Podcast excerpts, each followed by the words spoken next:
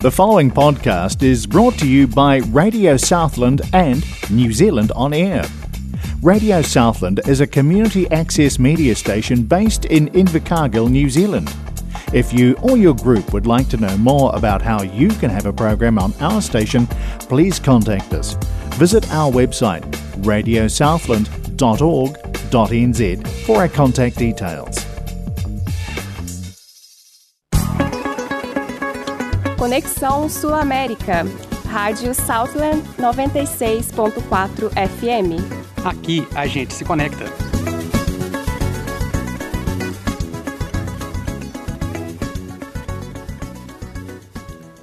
Fala, minha gente latina de todo mundo, especial os brasileiros e outros latino-americanos que estão aqui na Nova Zelândia. Eu sou Rafael Campos, esse rapaz latino-americano, sem dinheiro no banco, sem parentes importantes, vindo lá do interior de Minas Gerais e sempre acompanhado da minha querida esposa. Olá, eu sou a Isadora. Estamos começando hoje mais um Conexão Sul-América. Estamos presentes na Radio Southland, Free FM, Access Radio Taranaki, Radio Kidnappers, Otago Access Radio FM. E você ainda pode nos acompanhar sempre pelo Spotify, Apple Podcasts e Google Podcasts. E vamos fazer hoje um programa especial de tango.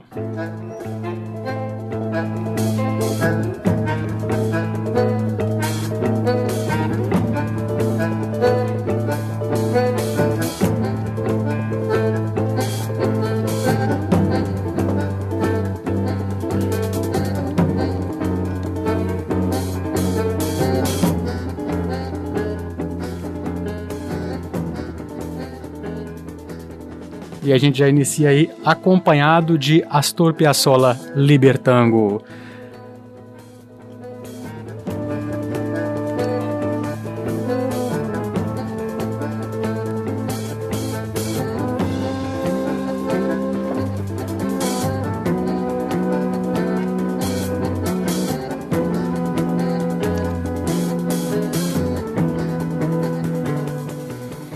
E claro, não vai ser só música o programa inteiro, embora vai ser todo recheado de tango.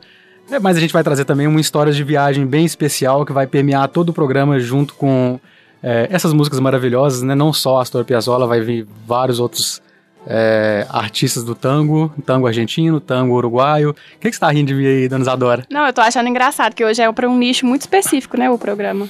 Ou não, né? Não sei, assim, é de música, certamente, né? Mas a gente Sim, tem muita é história pra contar. que eu tô falando. É.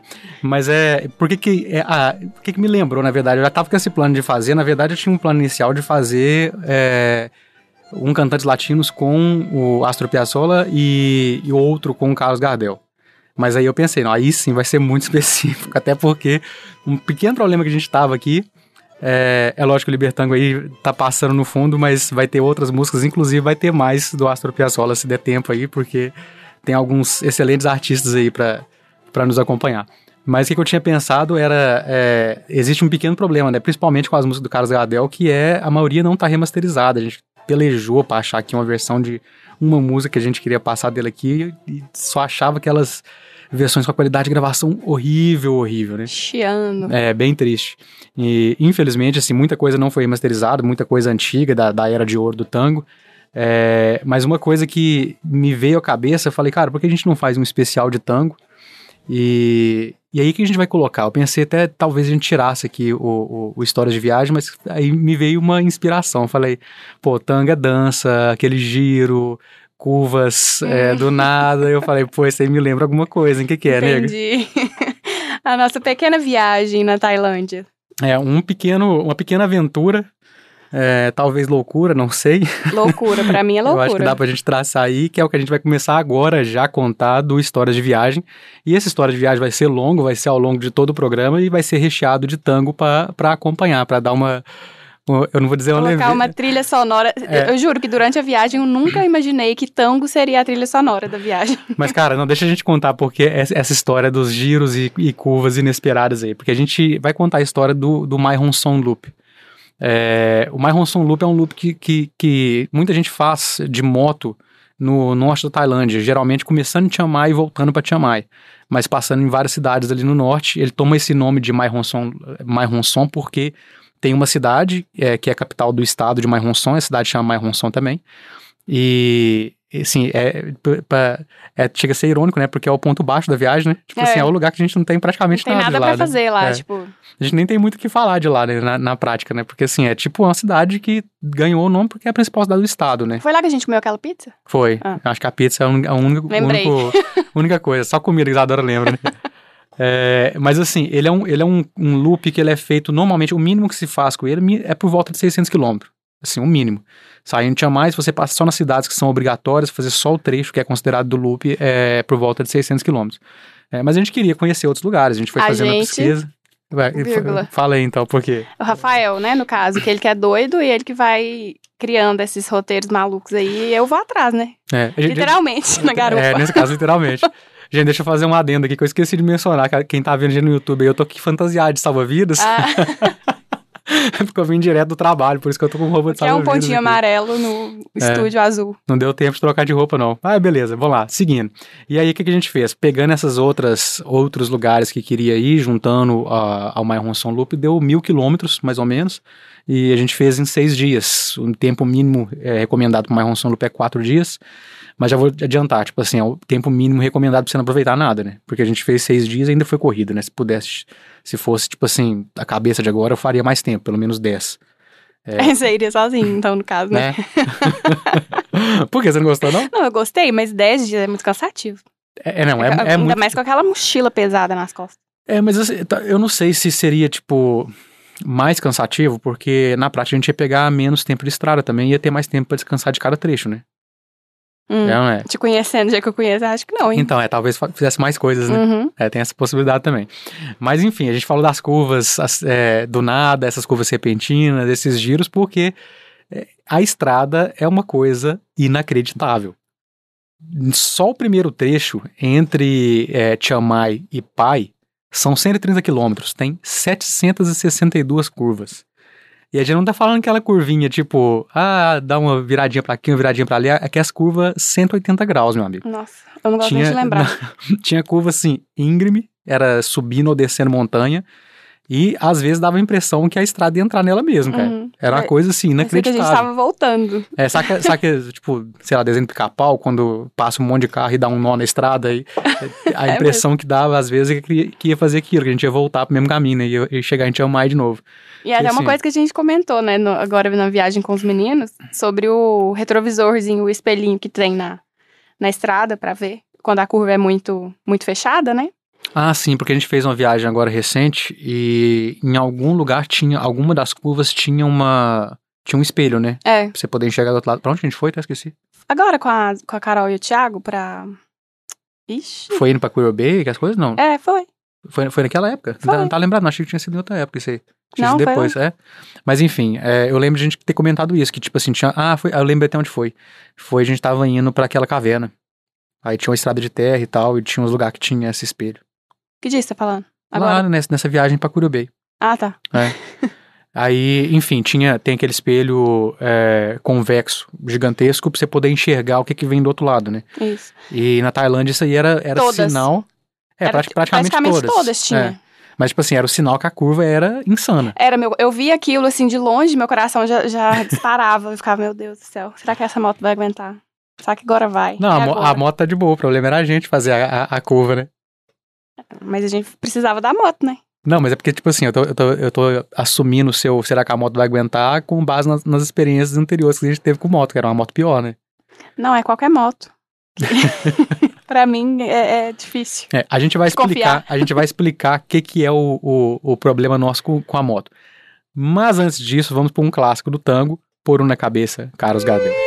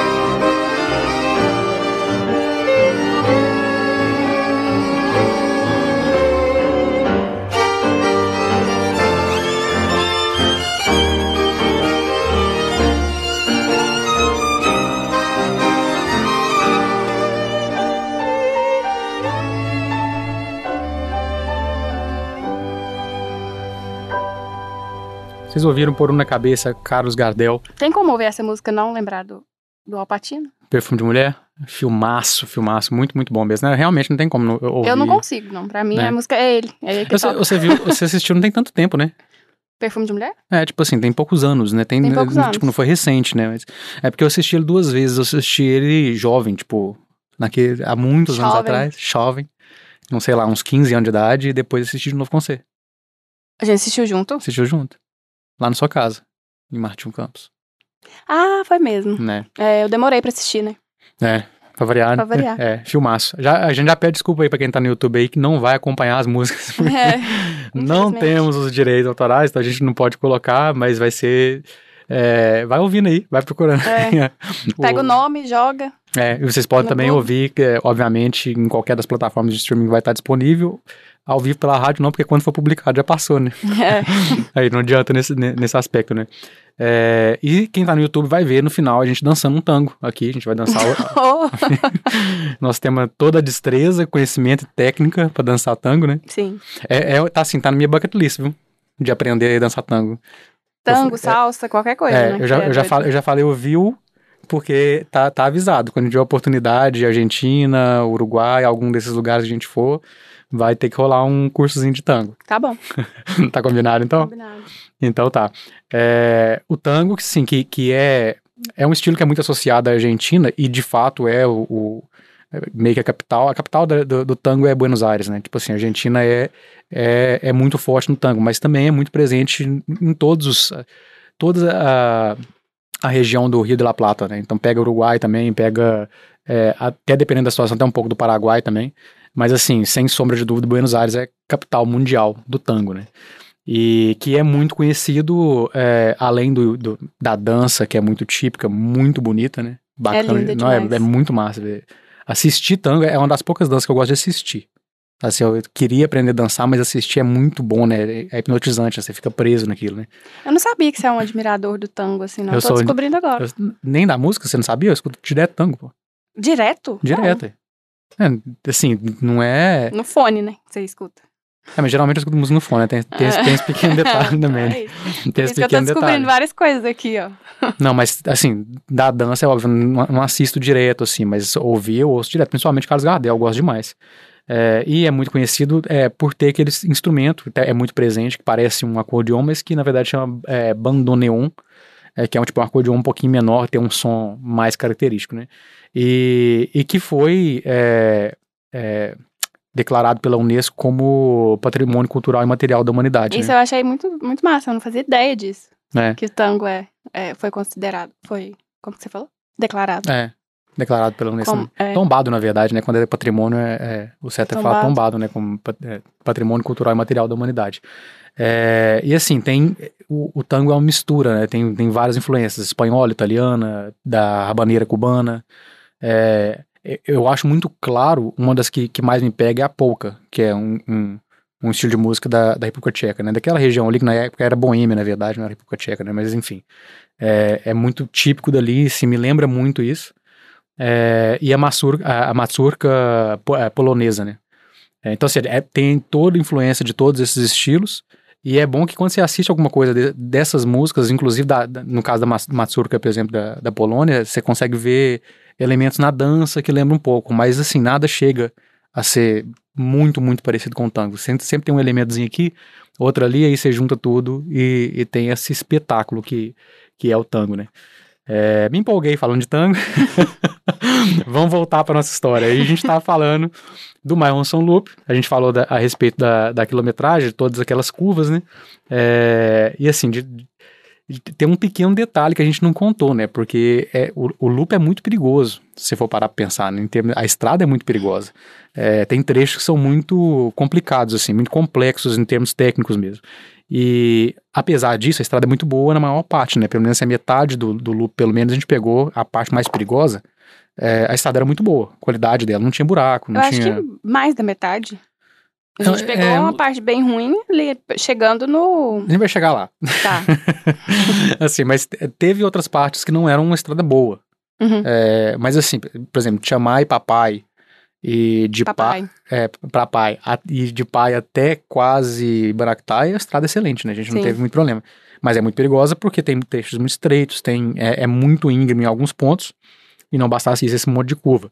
E aí a gente vai para ponto principal, né? Você tá preparado para fazer esse loop, você tem que ter uma certa experiência, né?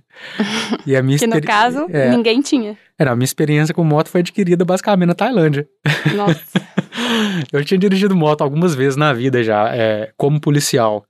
Al- Em algumas situações a gente tinha que fazer apreensão de moto e às vezes não dava para esperar o guincho, não, não compensava, ou às vezes até para manobrar a moto, alguma coisa. Tinha dirigido essas bem pontuais mesmo. E quando eu morei em Lavras, em 2006, é, tinha um cara que morava com a gente, tinha apelido de boi. Ele tinha uma moto aí, assim, sei lá, cinco, seis vezes ao longo de todo esse período de, de um ano que, que eu morei com ele e eu peguei a moto dele para fazer alguma coisa. Fui ao mercado comprar alguma coisa, fui à rodoviária buscar alguma coisa, enfim. Era alguma coisa bem simples e rápida e que não me dava experiência nenhuma na prática, né? A Mas- minha experiência com moto, no caso, é caroneira, né? Uhum. No- na época de, de estágio de ArcelorMittal, que eu ia rezando da minha casa até a empresa todos os dias, porque era a única pessoa que tinha que morava perto da minha casa que tinha alguma forma de me oferecer carona, era de moto. Aí eu precisei aceitar. É, e aí assim, não, não, tinha experiência, mas tem um detalhe que a gente precisa falar. Não tinha experiência nem carteira, é bom, é bom ressaltar. mas tem um detalhe que, é, que era importante falar, né? Que assim, a Tailândia, é, exceto Bangkok, é feita de moto. Não tem jeito. Assim, você quer, é o melhor meio de transporte, é o disparado mais barato, é, é o mais prático e, na- no fim das contas, é o que funciona. É o que todo mundo que vai pra lá pra ficar um tempo maior faz. Se você vai, vai, pra ficar uma semana, duas semanas, é tranquilo você fazer qualquer outra coisa. Pegar um Grab, que é tipo o Uber deles lá. Tinha outras opções também, mas é, enfim, equivalentes a esse meio de transporte, tipo Uber. É, em Bangkok, transporte público é bom. A gente teve experiências boas com transporte público lá, né? Então você não precisa também. E, mas assim, nas demais cidades, a moto acaba sendo quase com obrigação. E como a gente ia ficar muito tempo, para nós era de fato uma obrigação, inclusive financeira, a gente precisava economizar, né? E precisava deslocar o tempo todo, então assim, não, não dava para ficar sem nada. E carro é muito caro, não compensava. E aí a gente chegando em Phuket, a gente alugou a moto. É, tem até uma história para contar disso, mas vai para outra história de viagem. Só, só comentar que nós ficamos é, quase dois meses em Phuket e foi esse período todo dirigindo moto, indo pro treino, levando a Isadora pro yoga, Você foi indo pra adquirindo sua praia. experiência. É, fui adquirindo experiência. piloto. É. Tipo assim, to- todas as vezes que eu precisei entrar na contramão, eu entrei em Phuket. Depois eu não tive esse problema mais. Que é bom ressaltar que na Tailândia, assim como na Nova Zelândia, a mão é invertida em relação ao Brasil. Então, aqui na Tailândia, a gente dirige do lado esquerdo. No Brasil, você di- dirige do lado direito. Então, assim, é, enquanto você tá de boa, tá prestando atenção, é difícil você fazer o erro. Mas às vezes você entra no automático ali, tá pensando na vida, tá muito cansado, alguma coisa do tipo, você entra na contramão. Eu fiz isso algumas vezes em Phuket. Mas aí depois disso, né, foi acostumando e tal, a gente foi pra Kotal, em Kotal também alugamos uma moto, em Krabi primeiro, né, a gente alugou moto também, Kotal alugamos moto de novo, Nossa, gente, é, É. foi muita moto. foi muita moto. Aí, tipo assim, em Bangkok não, porque não compensava, tinha um transporte público, mas em Ayutthaya a gente alugou moto porque queria conhecer todos os templos, Um dia. um dia só, mas É. alugou por um dia porque era o jeito mais é fácil mesmo, de você ir em compensa bastante, Compensa não é muito. E aí em Chiang Mai a gente foi e, e alugou, porque a gente ia ficar lá muito tempo. É, e aí, lá em Chiang Mai a gente sabia, já estava planejado de fazer o loop. É, e aí uma das coisas que eu fiz foi, na verdade, fazer um upgrade da moto, porque a gente tava andando sempre numa 125zinha, bem assim, a gente alugava a moto mais barata. O que, que você tem de mais barato aí? Beleza, é isso? Bora. Pegava a moto e ia. Rafael, né, gente? É, economizar, né, gente? Pra, pra gastar com outras coisas. E, e aí, assim, foi, foi fazendo isso. Só que a gente sabia que ia fazer o loop, e aí não, não, não valia a pena você alugar uma moto pior, e depois por um período curto, que lá quanto maior o tempo você alugar, mais barato fica. Se for alugar, tipo assim, o ideal é no mínimo um mês, se você estiver ficando lá esse tempo, né? É, porque aí sai muito mais barato. Tipo, alugar a moto por um mês é equivalente a você pagar uma semana e meia dela, sabe? É, a diferença de preço é, é gritante. É, então, assim, como não valia a pena alugar uma e depois alugar outra, que eu ia ter que pegar períodos menores e sair mais caro, já aluguei de cara, já fiz upgrade e peguei uma 150, que não é uma puta moto, mas era uma moto que dava para fazer o loop. Por quê? Porque além dessas curvas, a gente precisava de alguma segurança, como a gente mencionou, tinha lugar que era muito íngreme. E um dos pontos que a gente ia era muito, muito alto. A gente ia ter que subir uma montanha bem alta com ela. Então, assim, eu falei, cara, se a gente pegar uma 120, 125, a gente vai passar raiva. A moto vai fazer o que já aconteceu outras vezes, de voltar e dar problema e apagar, enfim. Vamos pegar pelo menos a 150. E aí alugamos a moto E tinha toda essa experiência de vida de ter dirigido nas outras cidades tailandesas, e era basicamente isso. E, na cara e na coragem, fomos pro loop enfrentar essas 762 curvas entre Chiang Mai e Pai, é, passando cada vez mais emoção, né? Porque quando você pensa que acabou, aí surge uma do nada lá, né? Quando, é, é, quanto que pesava aquela mochila, você lembra?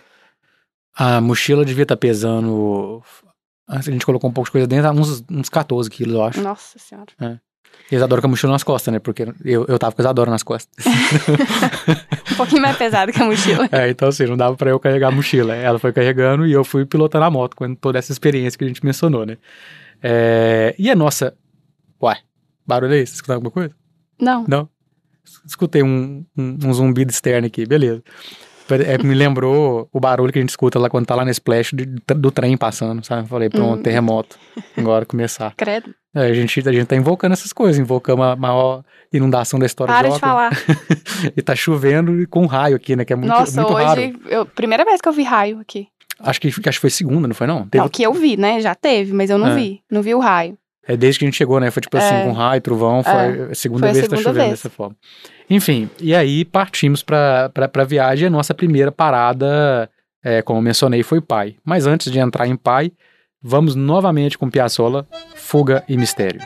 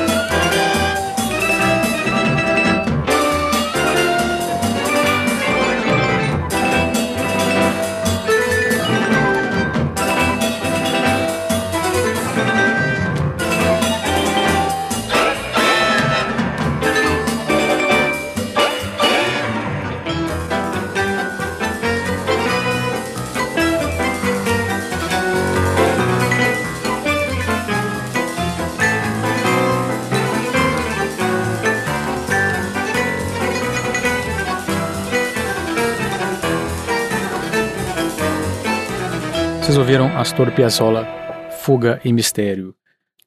É maravilhoso o que esse cara faz, gente. Muito, muito, muito impressionante. Essa música você escuta pra escrever? Você coloca? Não, não, muito, não, muito difícil eu colocar tango pra escrever. Eu, eu coloco passando, assim, de. Só, só pra curtir mesmo.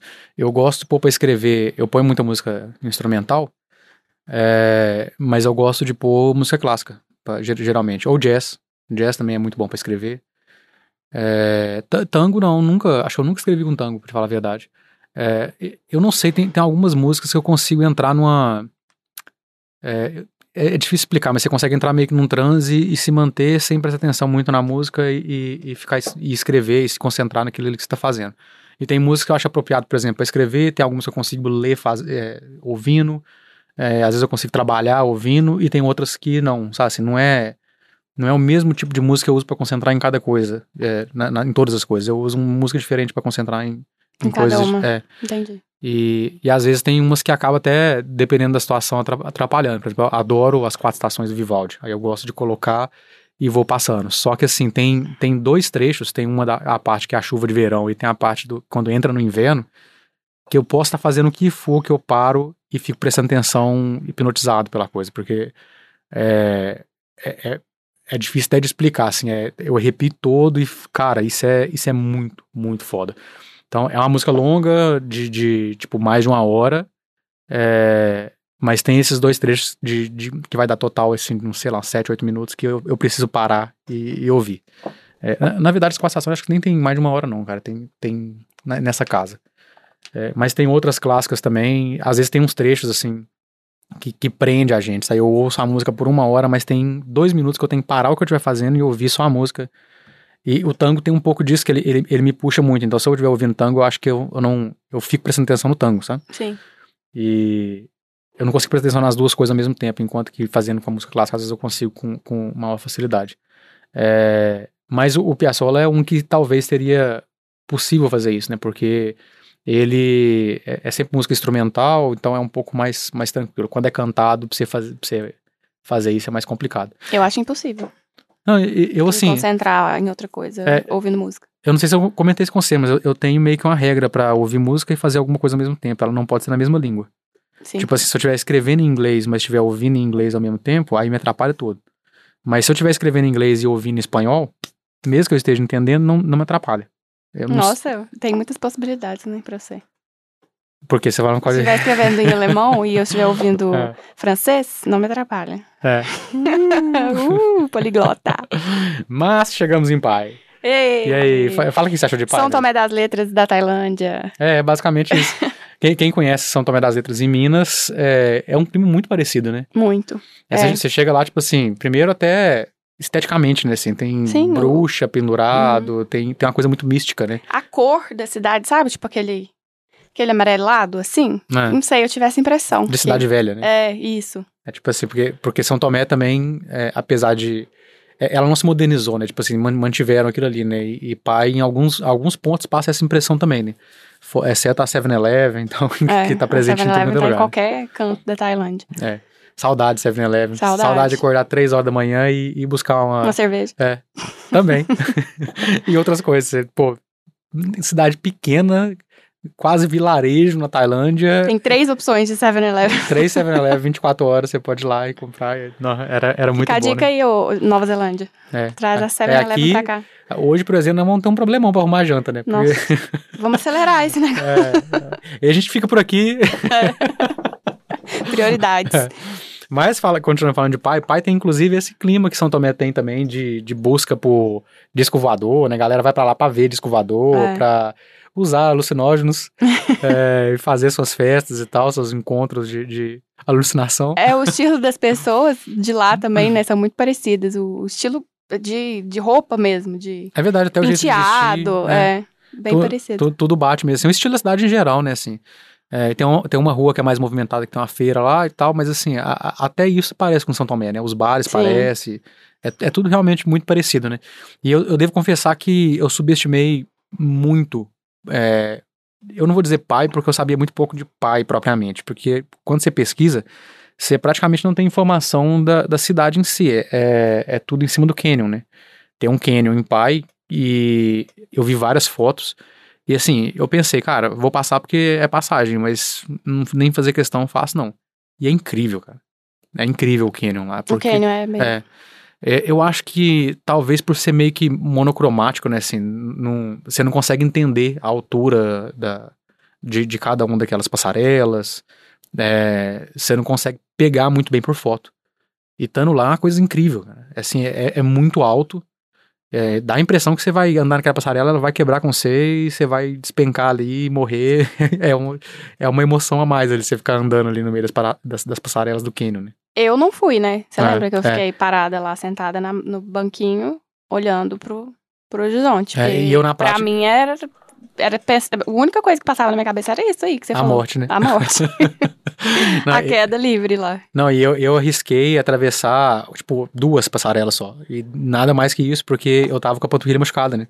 Eu tava mancando, você lembra disso? Lembro. É, então, assim, aí eu atravessando uma passarela de, sei lá, 40 centímetros de espessura, Nossa. muito fina, difícil de passar, e passarela de terra, porque o Kenny é todo de terra, e de um lado abismo, do outro lado abismo, Ai. e eu tava atravessando isso mancando. Então, assim, depois que eu atravessei a segunda, eu falei, é, não vou atravessar a terceira não, daqui eu vou é voltar, já, já, já vai ser muito trabalho voltar. porque era, era estiramento muscular que eu tava. Foi no final do período, quando. No final do período da Tailândia, quando eu tinha machucado a panturrilha, mas que é a panturrilha bem no finalzinho dos treinos Muay Thai. E o que, que é o problema desse estiramento? Às vezes dá um choque do nada, né? Dá uma puxada, uma fisgada do nada, e você perde a força e cai. Então eu falei, cara, não vai rolar. Não, Não, é um vou... bom lugar, né? É, não é um bom lugar pra testar, um pra ver se, desse. se a panturrilha tá boa ou não. É, mas assim, cara, é incrível. Pôr do sol lá é uma coisa inacreditável. Forma um padrão de cor muito bonito, É né? uma das fotos mais lindas que, minhas que eu acho. É uma daquelas lá, sentada no banco. É muito bonita mesmo. Assim, é, é um lugar encantador, né? E, e Pai foi muito surpreendente por isso. É, porque foi pelo clima, né? A gente não esperava aquilo. E também porque foi muito mais do que eu esperava do Canyon. É, então, assim, se vocês tiverem a oportunidade, não subestime, não olhe para as fotos e fala, ah, tá. Porque eu, eu tinha a impressão de ser tipo o que a gente chama em Minas de buracão, né? A gente tem, que é tipo erosão, forma alguns canyons mesmo, às vezes. É, só que assim, era uma coisa que eu, eu cresci nisso, saca? A gente ia pegar é, filhote de papagaio em, em ninho pra criar, sabe? Quando a gente era criança. Ia nesses buracão. Ia pra buracão pra fazer guerra de, de, de pedaço de, de terra, saca? Tipo. É, era como se fosse uma pedra, mas quando batia, despedaçava, né? Mas doía, viu? Coisa saudável. É, coisa, coisas boas do interior de Minas, né?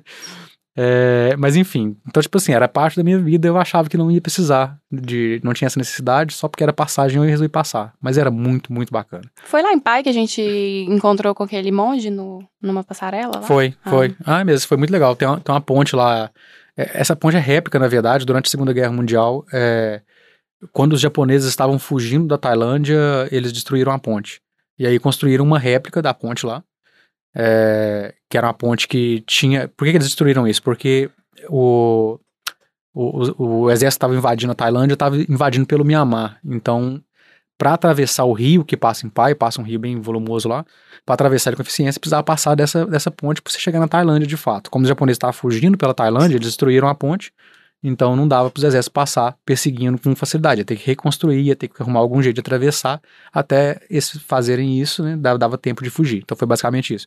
Mas aí eles fizeram uma réplica. A ponte é igual e construíram, tipo assim, logo depois da guerra mesmo. Não foi. Não, não, não levou muito tempo, não.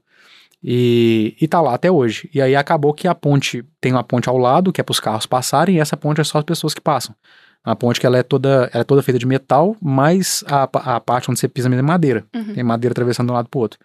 E a gente encontrou vários monges atravessando lá, e, e um deles puxou papo com a gente. É, ele falava outra palavra em português, né? É, não, ele era. Qual que era a nacionalidade dele? Ele não era tailandês. Não era tailandês, não, mas eu não lembro de onde que era também, não.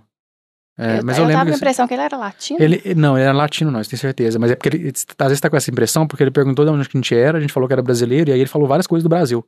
De, de coisas assim, de. Pelé. É, de, de- do Pelé, claro, né? Sempre tem esse- esses papos, mas ele foi falando algumas outras coisas de futebol, foi puxando mais assunto e tal. Pelé, Maradona. né? quase, quase. É. É, mas enfim, teve essa experiência também. E aí, de pai, depois de a gente passar a noite lá, comer uma carninha de jacaré. é, Você, né? eu, você lembra, não? Não. Um jacaré tailandês. É, nós comemos um sanduíche, meu sanduíche era o que eu pedi era Ah, é de jacaré. mesmo. O sanduíche era de jacaré. Nossa senhora. Ah, não, gente. Que E- dia que eu vou é, é, ameaçar. é, ameaçar. vou correr esse risco. Ah, você comeu um de carne de comer boi um normal, né? sanduíche e o sanduíche ser ruim. É, arriscar. O que, que você comeu? Não Um foi, sanduíche. mas foi de carne de boi? Não lembro. É, de porque- porco, eu acho. É que eu ia falar, ah, foi carne de boi normal, mas é porque a gente tá, a gente é, tá com essa carne, carne dúvida. de boi a gente não comeu na Tailândia. É, uma vez ou outra, mas muito raro. Muito raro. Só em sanduíche. Não, em caldo, eu- aquele caldo pimentado de Bangkok, era carne de boi. Não, você comeu. né? É. Mas assim, a gente tá falando isso, gente, porque é, carne de boi na Tailândia é um absurdo de caro. É a única. Tudo lá é muito barato, comida é muito barato, mas a carne de boi é, e queijo, né? É. Carne de boi e queijo são duas coisas que lá é muito, muito caro. Nossa, é mesmo, agora eu não lembro de que, que foi meu sanduíche. É, mas enfim, Mas com aí- certeza é. não foi de jacaré. Eu comi um sanduíche de jacaré. e tava muito bom, tá? É, e de lá, é, nós fomos para uma, uma cidadezinha, na verdade, que a gente não foi pra cidade, a gente foi pra zona rural de uma cidadezinha que a gente queria conhecer é, uma caveira na Tailândia, que a gente já vai contar a respeito dela, mas antes, vamos ouvir Angel Vargas, Cicatrizes.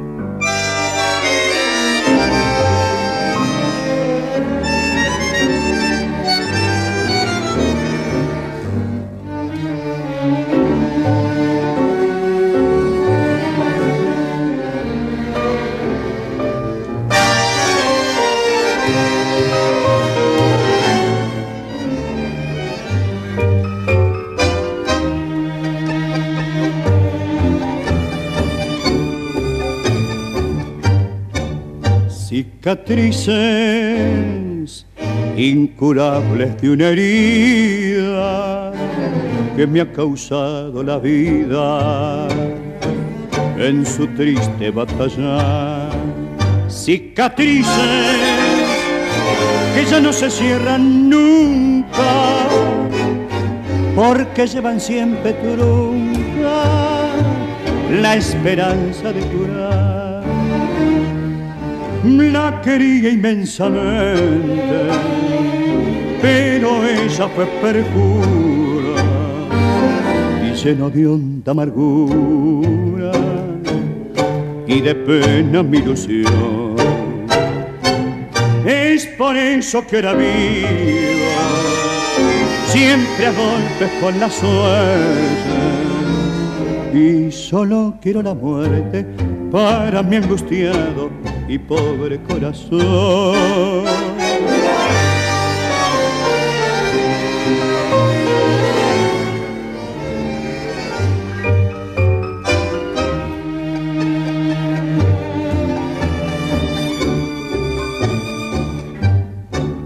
En la cara también luzco con orgullo un recuerdo que es muy tuyo y que llevo por mi mano. Un recuerdo que me hicieron en tu nombre cuando yo jugué como hombre con la vida del rival. Es por eso que era vivo, siempre a golpes con la suerte. Y solo quiero la muerte para mi angustiado y pobre corazón. Vocês ouviram Angel Vargas Cicatrizes? A sofrência argentina. Eu ia comentar isso, que é muito sofrência. essa música. É, é tango é tragédia, tango é tristeza, não tem jeito, né? E a, a sofrência argentina é muito melhor que a nossa. Sejamos sinceros. Né? E se você tá pensando aí, ah, mas só tem um homem cantando, isso aí é uma discussão antiga, viu? É, tem um gran- grande problema com, com o tango, principalmente dessa era de ouro do, do, do tango aí, de, é, de ser um estilo muito machista, né? Mas a gente vai quebrar isso com a última música que a gente vai passar aqui, e que vai ser daqui a pouco, né? É, mas a gente vai deixar para introduzir quando for o momento correto. Agora a gente vai falar a respeito é, de Nam Lod. Nam Lod é uma caverna é, que fica no caminho entre Pai e, e Banactai. A gente vai mencionar a respeito de Banactai também. É, aliás, antes de falar dela, deixa eu fazer só uma observação aqui. A gente já tem a certeza absoluta que vai ser insuficiente o tempo para a gente contar tudo que a gente tem para contar a respeito do, do, do loop, né? Mas assim, é, o que a gente vai fazer é o seguinte: a gente vai cortar o programa em 58 minutos para a galera da rádio e para as plataformas de streaming, mas a gente vai continuar, pelo menos até finalizar a história, é, para publicar no, no YouTube. No, isso aí. No- procura lá no nosso canal, lá Nossa Vida pelo Mundo. É, quem nos, nos segue no Instagram em arroba Nossa Vida pelo Mundo também, a gente vai deixar o link aí para vocês acompanharem. É, e aí, obviamente, depois quando a gente for contar, a gente vai cortar a parte do tanque, porque já não dá pra gente passar mesmo de todo jeito, então não, não adianta manter, né? Mas eu quero passar, no mínimo, mais uma música de tango, que é essa que eu mencionei, porque eu faço questão de trazer uma mulher cantando tango com a voz maravilhosa, daqui a pouco vocês vão saber o que é. É, mas então chegamos finalmente nesse lugar, a gente alugou uma cabana no, numa, na zona rural de uma pequena cidade, que eu até esqueci o nome de tão pequena. Nossa, eu não faço ideia. Só tinha, uma- do só tinha também. 7-Eleven na cidade, tinha mais nada. Tinha? tinha, a gente, a gente passou lá também. Tinha Ah. 7-Eleven, tinha outro, qual era o outro mercado que era muito comum lá, você lembra? Deu branco, Não. cara. Tinha, tinha um outro lá, aquele roxinho, você lembra? Ah, é mesmo. Eu não lembro o nome. Não não. lembro o nome, É porque mas- a 7-Eleven é a marca, né? Assim, é. É. é o que tá mais. É engraçado que a gente descobriu na Tailândia que a 7-Eleven é americana. Uhum. E tipo assim, você mal, mal ouve falar dela de qualquer outro lugar, mas o Sudeste Asiático é lotado. Lotado. Lotado, É. lotado. É, E aí, enfim, fomos pra essa pequena cidade, alugamos uma cabana lá, num lugar incrível, na beirada do rio. Nossa, muito bacana esse lugar. Eu tá, tô, que você tá aí falando, eu tô lembrando do dia que a gente foi pra essa cabana, né? Uhum. Pra essa cabana, pra, pra caverna. E, e aí você ficou Uhum. depois. Quer dizer, conta, vai. É, não, é porque no o final, quando você ficou, eu não, eu fiquei, né, com você lá é, durante o pra sua experiência. E eu voltei sozinha. E aí eu voltei sozinha, tipo, no meio do mato ali, total. Não, deixa eu quebrar sua história. Antes de você falar como que você voltou, conta como que foi na caverna. A gente foi pra lá, eu quero que você conte essa parte, aí depois você conta como que você voltou e depois eu falo da experiência então, pode ser? Pode ser. Você vai ser contador de história agora, vai. Não, mas eu não. Por que você tá fazendo isso comigo? Eu não lembro das coisas. Não, vai lá, se precisar, eu lembro A uma coisa. caverna é o quê? A caverna? É muito. Ah, já começa com a, com a guia, né? A nossa guia, que não falava uma palavra em inglês, você lembra? Era uma menina novinha. É, Ela não falava nada de inglês. era praticamente uma criança. né, Era uma cara? Tipo assim, criança. adolescente. assim. É. E aí é, é, a gente te- sempre não pode entrar sem guia, né? Nessa, nessa É. caverna. Ela é a ma- a maior caverna, é, ela não é de comprimento a maior, tá? Mas assim, de, é, a, a entrada dela é, é a maior caverna da Tailândia. E ela é surreal. E assim, e lá dentro também é muito grande, muito grande. E, ela, e passa um rio, atravessa a caverna inteira. Então não dá pra entrar sem guia. Cara, é muito doido. é. Você vai entrando e você não tem dimensão do, de, de quão grande é ali na, na entrada, né? Você vai entrando, vai entrando, vai entrando e vai ficando aquele breu. E aí faz todo sentido aquela. a- o negocinho, A né? lanterna- Aquela, ela tava com a lanterna furta-fogo. é, que ela demorou alguns minutos pra acender. E, e você vai entrando ali naquela, naquele buraco e eu já ficando desesperada, porque, como eu disse anteriormente, meu, minha cabeça só pensa em tragédia. Mas é engraçado como que isso, isso compõe a própria história, né? Porque são dois detalhes importantes. O fato dela estar com a lanterna furta-fogo, demorar um tempinho ali, gera um clima. É. Ela já, gerou um clima na gente, aquela demora pra acender, porque depois você fica meio que naquela. É óbvio, a lanterna furta-fogo ela não apaga, mas você fica meio que naquela, ah, vai apagar, não vai e tal. é. Então gera um clima assim de. É uma insegurança gostosa de você estar ali num lugar de descoberta. E o segundo, a se- segunda coisa que gera um clima muito interessante é que era essa menina frágil, era a pessoa que estava guiando a gente pelo desconhecido. Sim, Uma menina descalça, né? Né, descalço. descalça, tipo É. assim, muito simplesinha, é uma adolescente da região ali, ali, ali tem uma, é um vilarejo, tem uma escolazinha e tal, é, e eles acabam trabalhando como guia também para juntar algum dinheiro, né? E, e aí ela, ela foi nos guiar através da escuridão. É, e, e até você falou que o clima que gera, enquanto ela tá acendendo ali, já, você já começa a imaginar, né? Meu Deus, quão, quão escuro é esse lugar. Como, o que que tem ali? É, mas foi muito, muito massa, tipo, entrar e ver aquilo e o rio, aquele passeio, a- aquele passeio não, né? A- atravessar o- a caverna no, como que chama aquela, aquele meio É de tipo transporte? É, De, de é- bambu. É, na verdade, né? jangada, né? É, tipo- jangada. Era tipo jangada, na, É. na verdade. é. É, e, e muito peixe, né? A gente andando, tipo, os peixes É. quase pulando pra cima da gente. E, no- e assim, a gente entrando no- naquele buraco, naquele breu, aí de repente tem uma escada gigantesca pra subir pra ir pra uma parte mais alta da caverna. Uhum. E eu quase morri de falta de ar. É, assim, a E- gente passou por lugares que tinha túmulos de, de pessoas que, que moraram ali. É, assim, é, é uma. Eu, não lembro disso. Ah, é lá que a gente viu uns, uns caixões também. Isso, Ah, é, verdade. É, tem um caixão que é, que é bem típico tá de lá, só existe me, lá. me lembrando das É, coisas. tem esse caixão desse túmulo que é, é bem típico de lá. É, e assim, a maior parte das coisas foi, foi extraída da, da caverna ao longo do, do, do tempo, mas algumas coisas foram preservadas lá. E então, assim, você, é, no fim das contas, essa parte mais de, de. Como posso dizer isso, cara? Ah, enfim, essa. essa é, das pessoas que viviam ali, os restos das pessoas, a- as ferramentas que eram utilizadas, os caixões que eram utilizados para fazer o funeral e tal. É, isso aí ficou pouca coisa, mas tem alguma coisa ainda que dá para você acompanhar. E hoje eles preservam muito. Isso é uma das importâncias da, da visitação, né? Lá, lá agora é um parque, essa região toda. Então, assim, é muito bem preservado, muito bem cuidado. é, e o dinheiro que você paga para poder visitar, que é baixo, inclusive, é, acaba sendo utilizado também, além de ajudar essas pessoas que, que vivem ali, né, dar uma condição de vida para essas pessoas, dar um trabalho para elas, também ajuda a preservar a, a própria caverna. Porque até não tá de todo parado, mas ali tem é, é um- uma das coisas que é extraída da caverna, por exemplo, é fezes de morcego. Ah, é verdade. Tem uma parte lá que eles fazem coleta de fezes de morcego para usar como, como esterco, porque tem uma capacidade de fertilização muito boa. É, e se vende muito, muito caro. Então, Nossa, inclusive, a hora que a gente tava, chegou, né, uma parte lá específica da caverna, tava, parece que é onde eles mais ficam, né? Lá É. que tinha aquela senhora recolhendo É. o, É, aí tinha uma senhora trabalhando lá recolhendo. É. É, e aí é, foi chegando mais pro fim do dia, isso aí era auge da tarde. É, tinha uma coisa que eu queria ver muito ali e Isadora não animou ficar. Ela voltou sozinha e conta aí como é que foi. Não, é, era só um comentário mesmo sobre essa volta, porque eu não, não, quase não fiquei sozinha, né, lá. Tipo, eu sempre fazia as coisas com você e eu voltei sozinha. Já pensando, meu Deus, vou errar o caminho, vou ficar perdida aqui no meio do mato. E não pegava celular lá, você lembra? Uhum. Não pegava. É, É, de um lado da caverna pegava, do outro lado não. É, e, É. e na volta, ali no caminho pra volta Não pra pegava, é. cabana, não, não pegava.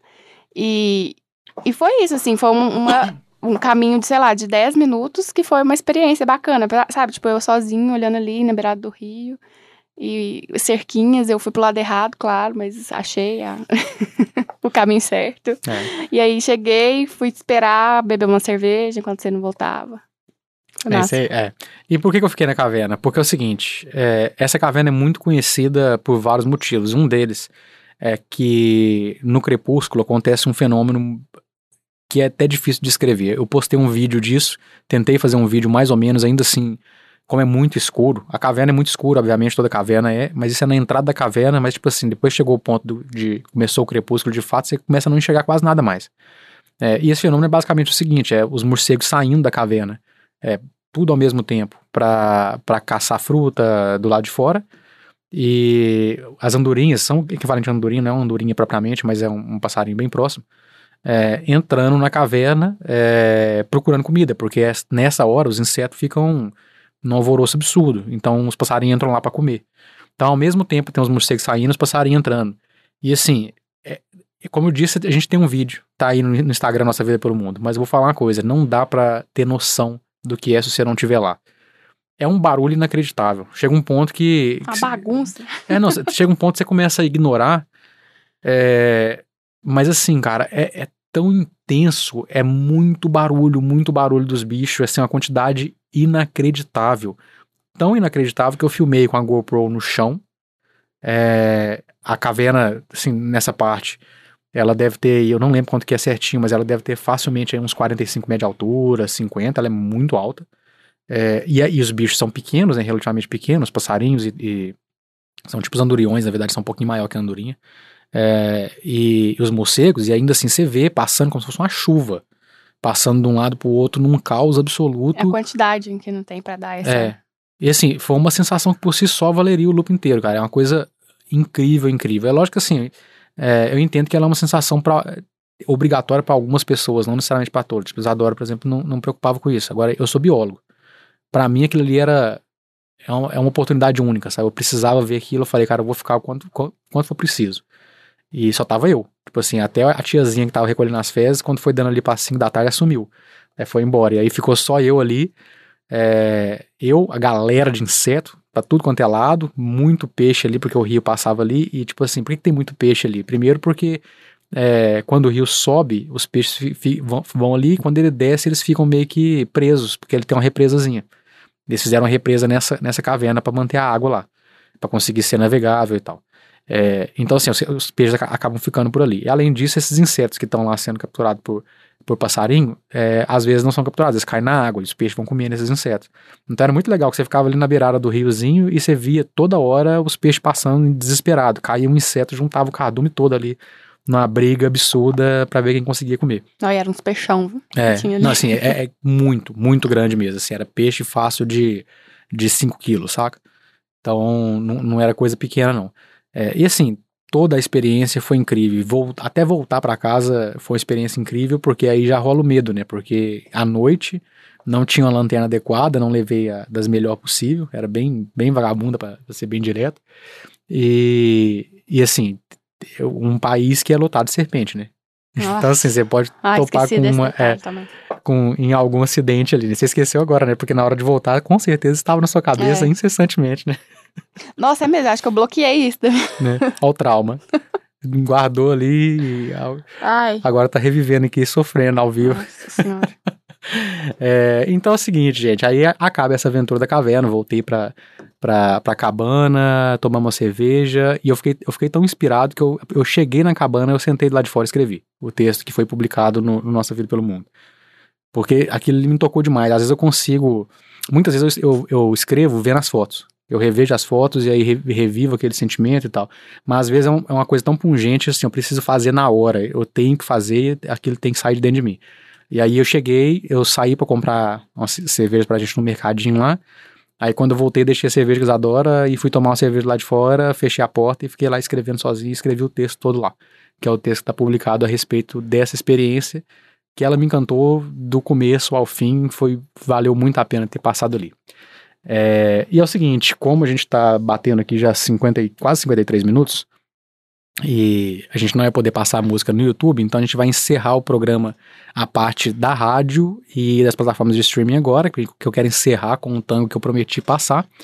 É, e depois disso a gente vai continuar contando é, a nossa história no My Home Song Loop. É, então, para encerrar, é, de fato existe essa discussão, como eu mencionei, é, o tango é considerado, principalmente dessa época de ouro aí, dessa era de ouro do, do tango, como sendo muito machista. Você vê praticamente só homem cantando, é muito, muito raro achar qualquer coisa, é, qualquer versão feminina de, de tango. Mas na era moderna tem alguns representantes muito interessantes e, e que têm quebrado isso. Então agora já está de uma maneira assim, é, eu diria que talvez pau a pau de homens e mulheres cantando e tem algumas bandas muito interessantes. E o que eu queria trazer para vocês aqui é uma dessa época, dessa da era contemporânea, que é Se Amarela Tango, é, que eu, eu conheci muito recentemente e achei fantástico, fantástico. É uma banda cosmopolita composta só por mulher, é, que toca que, que, toca e canta tango. É, então tem, tem uma francesa, tem uma mexicana, se não me engano, enfim, são várias pessoas de vários lugares é, do mundo e, e que faz um som muito, muito bacana. Então queria colocar para vocês aqui para encerrar essa parte da rádio. Um abraço para todos que estão escutando na rádio ou nas plataformas de streaming aí. E no YouTube a gente continua. É, vai lá no Nossa Vida pelo Mundo, canal Nossa Vida pelo Mundo, e assista é, ao vídeo para vocês ouvirem a história completa. É, e fiquem com Se Amarela Tango esperando ela 24. Tout naît, tout passe, tout arrive, au terme ignoré de son sort. À l'océan, l'onde plaintive, au vent, la feuille fugitive, l'aurore au soir, l'homme à la mort.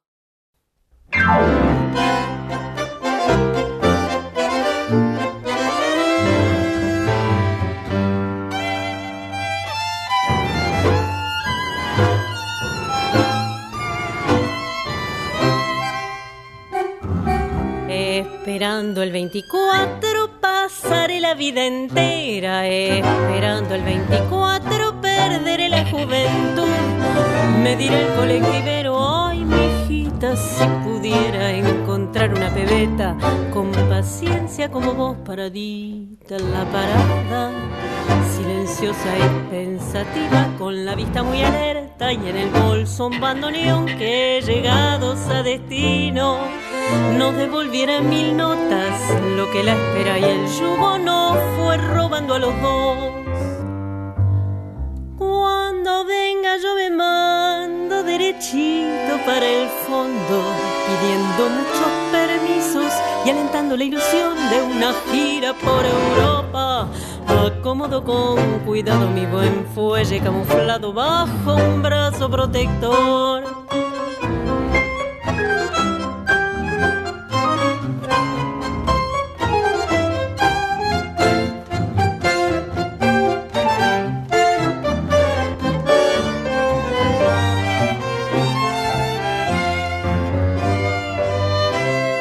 preludios lo decían, todo llega, todo a ese término ignorado que la suerte reservó al viajero reflexivo de un pasaje colectivo que prohija la esperanza del que tiene una pasión.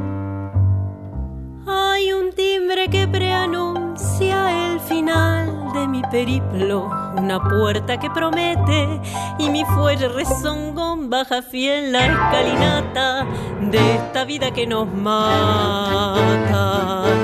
Con esperas que nos harán despacito el corazón.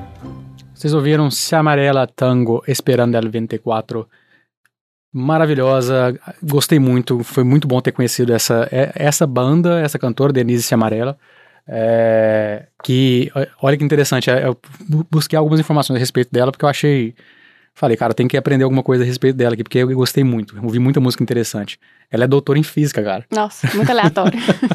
é, me lembrou o vocalista do Offspring, que é, que é doutor é, em biologia molecular. Nossa. Se eu não me engano, é biologia molecular, que ele fez doutorado mesmo, mas ele é biólogo. Ele é pesquisador e, e cantor do Offspring em horas vagas.